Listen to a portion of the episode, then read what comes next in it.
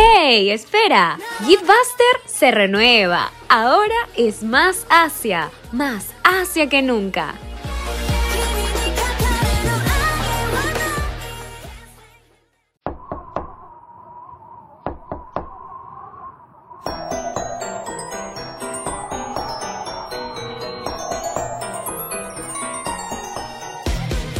Bienvenidos a Buster, tu espacio asiático favorito. Y en esta ocasión, chicos, tenemos un capítulo súper, pero súper especial por la semana de Halloween. Supongo que ya todos ustedes ya tienen su disfraz, porque obviamente yo también ya tengo el mío, pero no estoy sola porque aquí me acompañan César y Jairo. ¿Qué tal chicos? ¿Ya saben de qué se van a disfrazar este día? ¿Qué tal Kerry? Hace mucho que no nos vemos y la verdad estoy sorprendido nuevamente de conducir un programa contigo. Pero como te dices, en la semana Halloween que sale este capítulo es exactamente ya 31. Así que chicos, vayan preparando sus disfraces y si no tienen, busquen uno tan rápido lo que puedan porque las fiestas de Halloween ya están acá a la esquina. Y sí, Kerry, ya tengo mi disfraz listo y ¿Por qué te tenés tan intrigado con esta?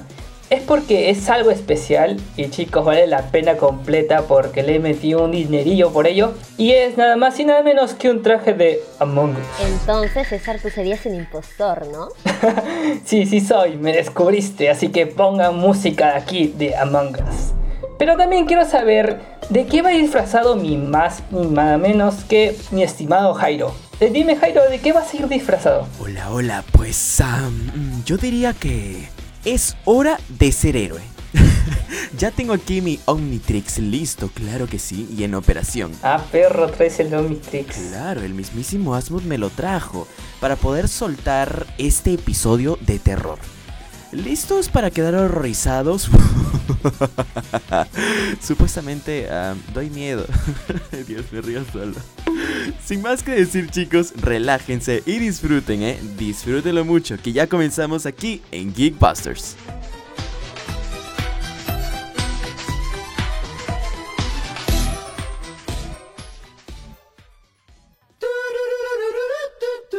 ¿Aburrido de no saber qué leer?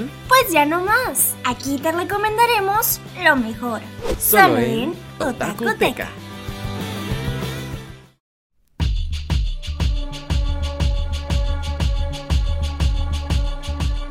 Y estamos aquí con un capítulo más de Otakuteca. Y por esta temática de Halloween le tenemos una sola recomendación, pero nada más y nada menos que un mangaka, que sus obras te dejarán frío del terror. Así es César, vamos a hablar acerca del escritor Junji Ito, que no es cualquier mangaka, sino que él ha llegado a sobresalir en el género de horror. Realmente yo veo que este es un artista completo porque sinceramente destaca mucho por esa imaginación tan hábil que ha llevado al terror a un punto muy alto en Japón. Él cuenta con innumerables obras que algunas han sido adaptadas al anime y películas. Ay, viendo chicos, les cuento que para el 2023 ah, ya estoy planificando, ya están planificando su lanzamiento como adaptación anime con 20 episodios. Ah, ven lo genial que se pondrá. No sé ustedes chicos, pero... Yo ya quiero que llegue 2023, estoy ansioso. Desde ya chicos, como dice Jairo, la próxima adaptación promete bastante ya que estas plasman el horror de sus dibujos y no solamente ello, las historias van a estar completamente brutales. Pero aquí en Geekbuster nos pusimos a debatir cuáles serían sus mejores obras por parte de nosotros y recomendarles a ustedes para que puedan leerlo antes de que venga esta futura adaptación. Y por ello hemos creado un top 5 con las mejores obras a nuestro parecer. Ah, César, Kerry, ah, tengo algo de miedito. No sé, solo espero que a la gente le guste este top. Ah, no hemos dormido en tres días, tengo hambre y creo que ya se me cayó un brazo. yo lo perdí de vista. Espera, no puedo ver. Me quedé ciego. ¡Ah! Sería buenísimo, Jairo, si tú te pudieras disfrazar de uno de los personajes que ha escrito Junjito. Y para ya comenzar con el top, Comenzamos con el quinto lugar, tenemos a la obra Uzumaki. Ay, joyita. Sino que esta obra habla sobre Kurosu, un pequeño pueblo que está rodeado por la neblina en la costa de Japón. Este pueblito está maldito, pero según Suichi Saito, el novio de la joven Kirie Koshima, este hogar está encantado, no por una persona, sino por un patrón, que es Uzumaki, la espiral, el secreto hipnótico que da forma a su mundo. Se enfatiza todavía, ¿no? No está encantado por una persona, sino por un patrón, o sea... ¡Wow! bueno, en cuarto lugar a House of the Marionettes. Aquí acompañamos a una familia de marionetas que van de pueblo en pueblo con su espectáculo. Sin embargo, hay algo que tiene inquieto al mayor de los hermanos de esta familia, pues sus vidas giran tanto en torno eh, estos curiosos muñecos que parecen que son estos los que los controlan a ellos y no al revés.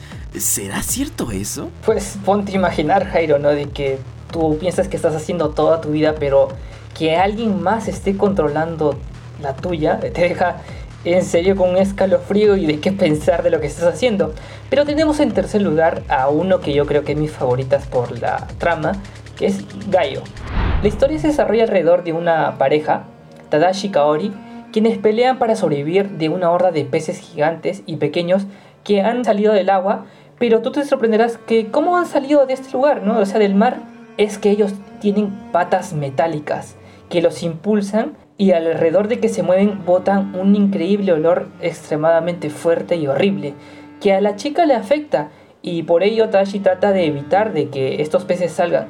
Pero no solo eso, ¿no? No, aparte los peces salen más criaturas del mar, como tiburones blancos, pulpos, entre otros. Y la gente va a tener que escapar de esta horda que es una masacre devastadora. Increíble César, me pregunto si realmente Tadashi y Kaori en la historia van a poder descubrir la verdad detrás de esto, porque por ahí visualicé que este Dor se podría llamar el hedor a muerte.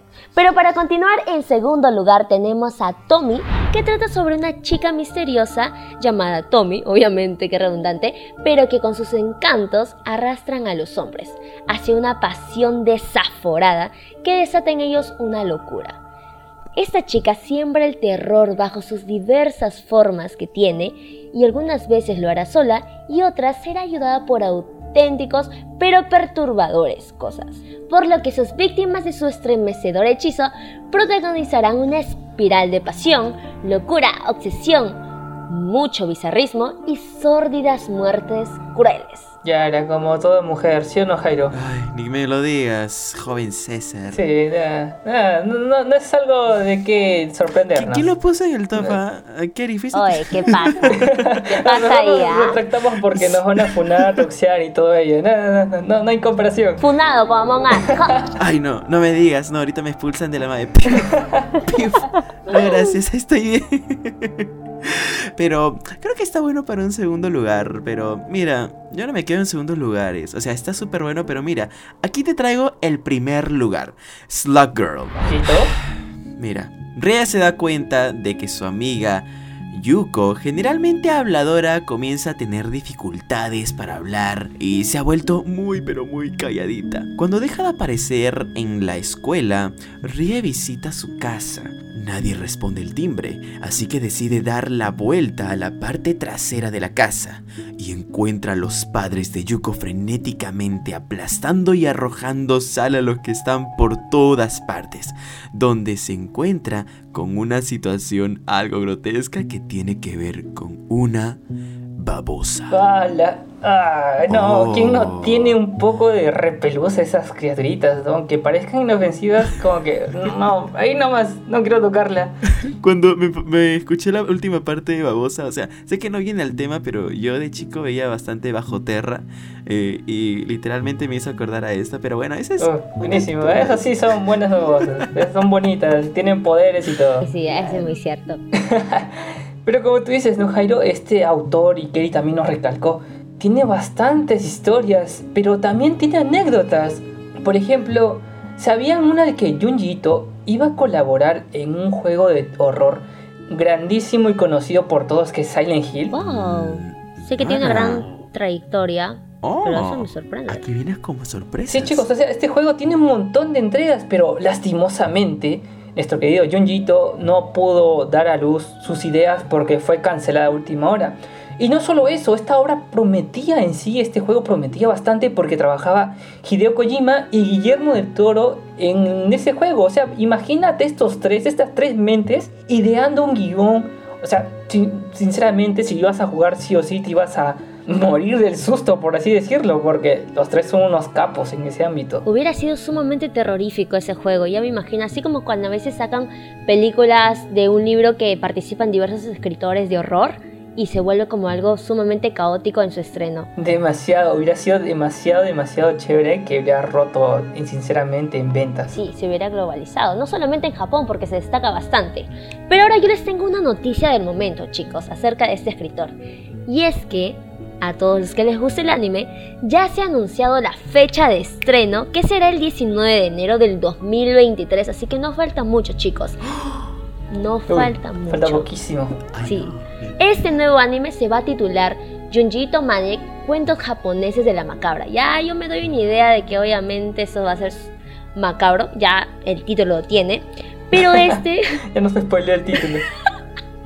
Este cuenta con un total de 20 historias que incluye el contenido de los volúmenes de The Hanging Balloons, Tumi y Soichi que hemos mencionado hace unos momentos, por lo que se va a poder estrenar en la plataforma de Netflix, solo que esta vez será animado por el estudio Den y por ahora digamos que el opening tiene una pinta bastante psicodélica, tiene un puntazo escalofriante que le va de lujo a la antología. ¿Lo han visualizado ya el opening? Pues sí, el estudio Den buenos trabajos tiene, ¿no? No, no espero nada menos de ellos. De por sí, no soy tan fanático del horror, pero cuando se tratan de eh, animes o mangas, le doy esa oportunidad, ¿no? Así que tenga miedo, igual lo voy a ver.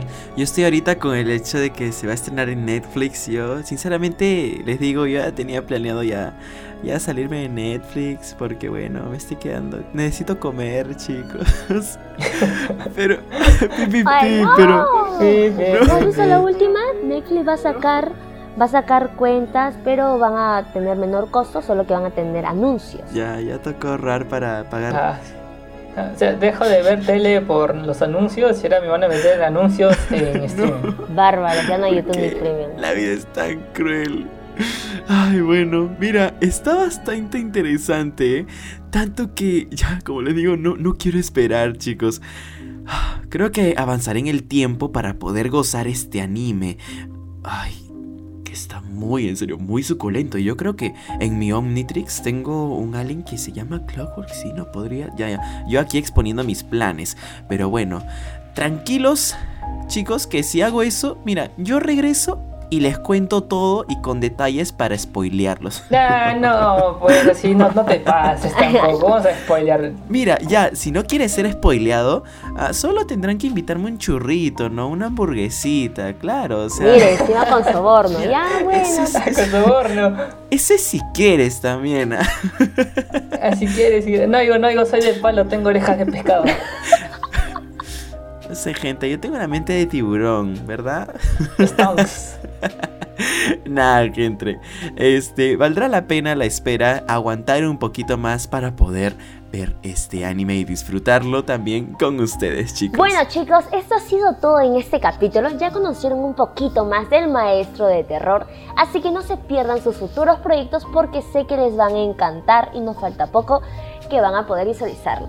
Como dice Kerry, chicos, eh, ojito con ella porque siempre da buenas recomendaciones que nunca han fallado sus gustos. Y ha sido un gusto poder hablar de este tema con ustedes, chicos, porque es la primera vez que salimos los tres en un bloque y espero que sigamos haciendo así, quizás en otros bloques más que tenemos aquí en Geekbuster. Claro que sí, los tres mosqueteros, obviamente. Las, una fusión de tres. Uy, no, casi digo eso de tres, pero. casi casi se me escapa. llego, llego. Se, me escapó la verdad. No, mentira. Los tres chiflados. Uy, no, creo, creo que me pique el ojo. Creo que me pique el ojo. No, creo que estoy llorando. No, no, falsa alarma, chicos. Creo que alguien está picando por ahí cebolla. Nada, chicos, un gusto y un honor hablar con ustedes, chicos, en este bloque de terror. Esto ha sido todo por hoy, pero tranquilos que nos escucharán muy pronto. Yo sé que les encantan nuestras voces, ¿eh? no, no me lo nieguen. Nos vemos, cuídense mucho, tomen su agüita y coman bien, ¿eh? Nos encontraremos de nuevo aquí en Geekbusters, tu espacio asiático favorito. Bye.